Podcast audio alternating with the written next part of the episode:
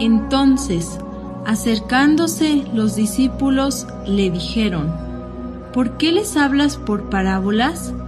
Él respondiendo les dijo, Porque a vosotros os es dado saber los misterios del reino de los cielos, mas a ellos no les es dado. Biblioteca Gnóstica.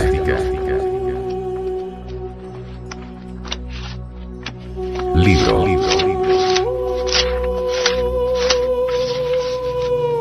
Pisti Sofía. Develada por el venerable maestro, Samael Aunweor.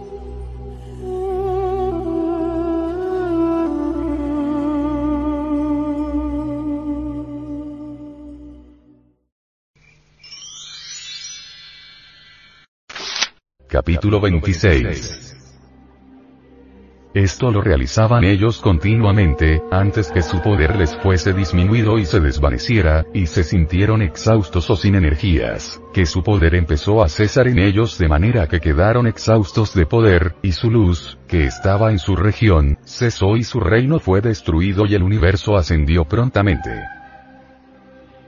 Ocurrió que cuando percibieron esto, y cuando el número de la cifra de Melchizedek, el receptor de la luz, tuvo lugar, entonces él tuvo que salir de nuevo y entrar en medio de todos los arcontes del destino y de aquellos de la esfera, y los puso en agitación y los hizo abandonar prontamente sus círculos.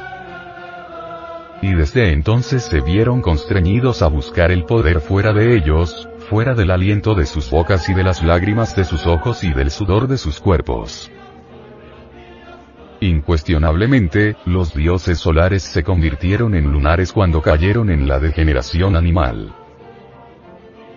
Cuando los dioses solares se tornaron en lunares, perdieron sus poderes, se sintieron exhaustos y sin energías, cayeron. El número de la cifra de Melchizedek, el receptor de la luz, tuvo entonces, y el gran entró en acción.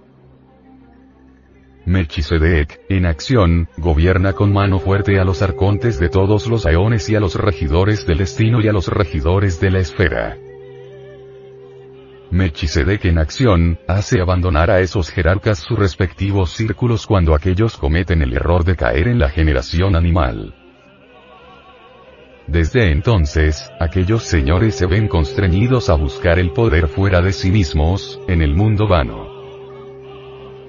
Indubitablemente, los dioses solares, convertidos en criaturas lunares, sufren como cualquier persona, terriblemente.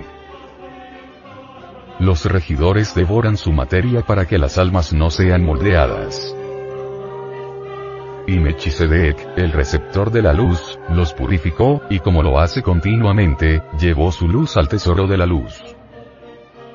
Y todos los arcontes de los aeones y los arcontes del destino y aquellos de la esfera, se vuelven a la materia inútil, la devoran y no la dejan ir y convertirse en almas en el mundo. Ellos devoran su materia para no verse sin energía y exhaustos y para que su poder no cese en ellos y su reino se destruya, y a fin de poder retardarse y subsistir largo tiempo hasta la terminación del número de almas perfectas que estarán en el tesoro de la luz. Empero, Melchizedek, el genio de la tierra, el receptor de la luz, mediante sus adeptos, muestra el camino de purificación a los dioses caídos. Melchizedek puede llevar la luz de las almas al tesoro de la luz.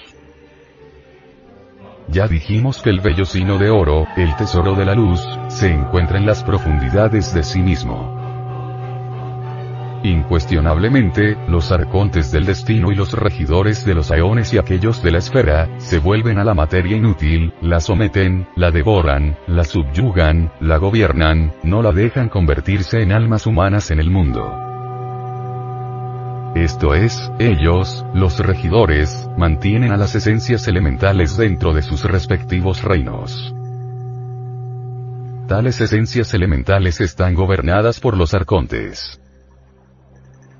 Sin embargo, las esencias elementales, conforme se desarrollan, pasan de un reino a otro, pero según la ley.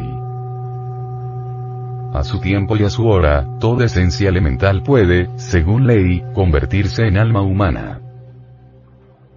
La terminación del número de almas perfectas que estarán en el tesoro de la luz, será el día de Sed con nosotros, al final del gran día cósmico.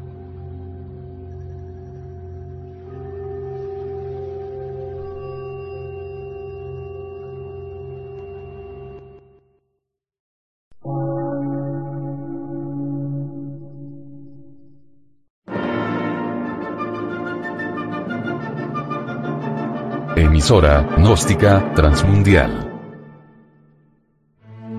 Por una nueva civilización y una nueva cultura, sobre la faz de la Tierra.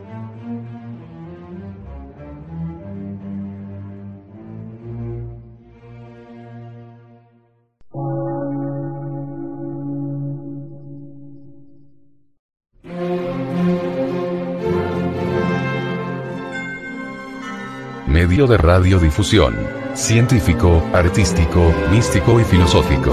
De la Asociación Colombiana de Centros de Estudios Gnósticos, Antropológicos, Psicológicos y Culturales. A.C.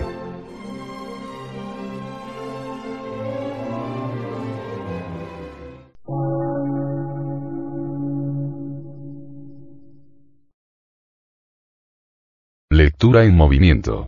Difusión sin fronteras.